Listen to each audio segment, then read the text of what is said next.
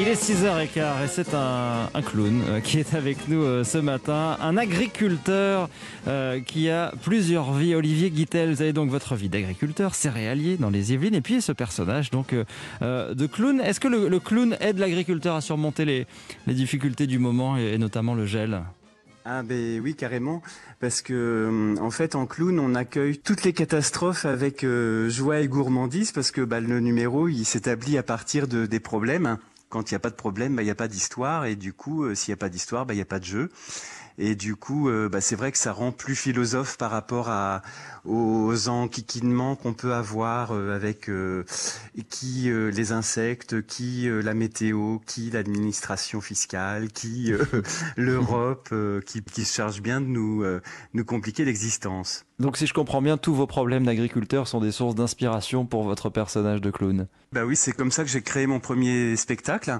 En fait, quand j'ai eu ces, ces, cette arme de clown, je savais pas trop quoi en faire. Je me suis dit de quoi je vais bien pouvoir parler. Et du coup, euh, spontanément, ma vie de céréalier euh, a été le premier euh, sujet de spectacle.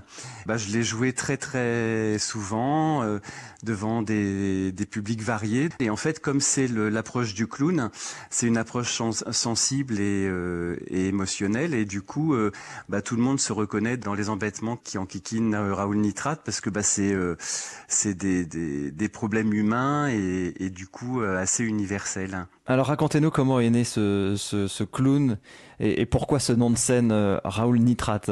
Il se trouve que quand j'étais tout petit, je voulais être clown. Puis euh, je voyais la piste aux étoiles à la télé, Zavata, c'était vraiment mon héros. Et puis bah évidemment, en grandissant, j'ai trouvé que le, le, bah, le clown était un peu ringard. Et puis bah dans les années 70, euh, les seuls clowns qu'on voyait, c'était euh, à la télévision pour des publicités de lessive.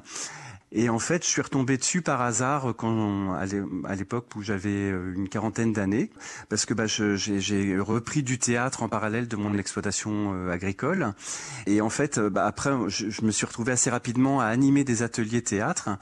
Et au cours de, de, ces ateliers, en fait, on a fait une formation clown. Et alors là, ça a été un révélateur euh, énorme parce que bah, le, le fonctionnement du clown, si vous voulez, c'est un état d'écoute de son environnement, de la lumière, de l'atmosphère, de ce qui vous vient comme information euh, visuelle, olfactive, euh, enfin bon.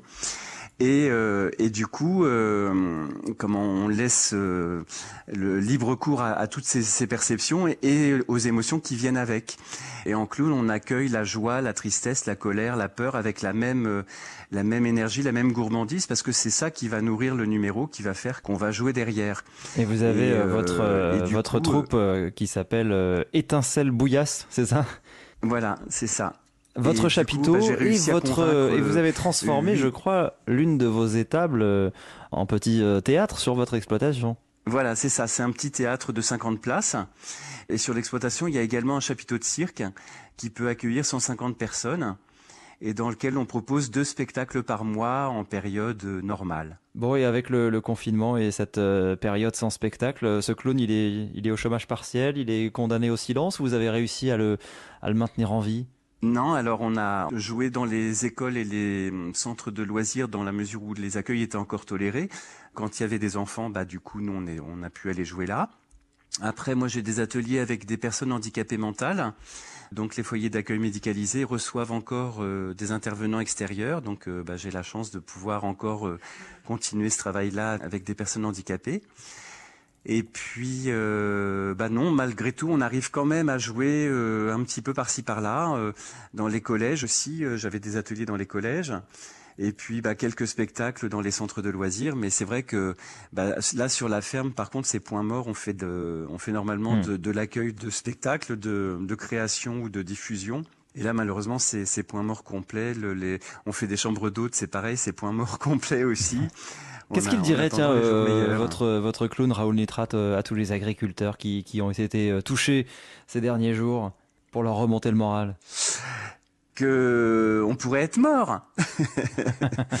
ça pourrait être pire. Voilà, il faut relativiser. Bon, c'est vrai que c'est encore une catastrophe.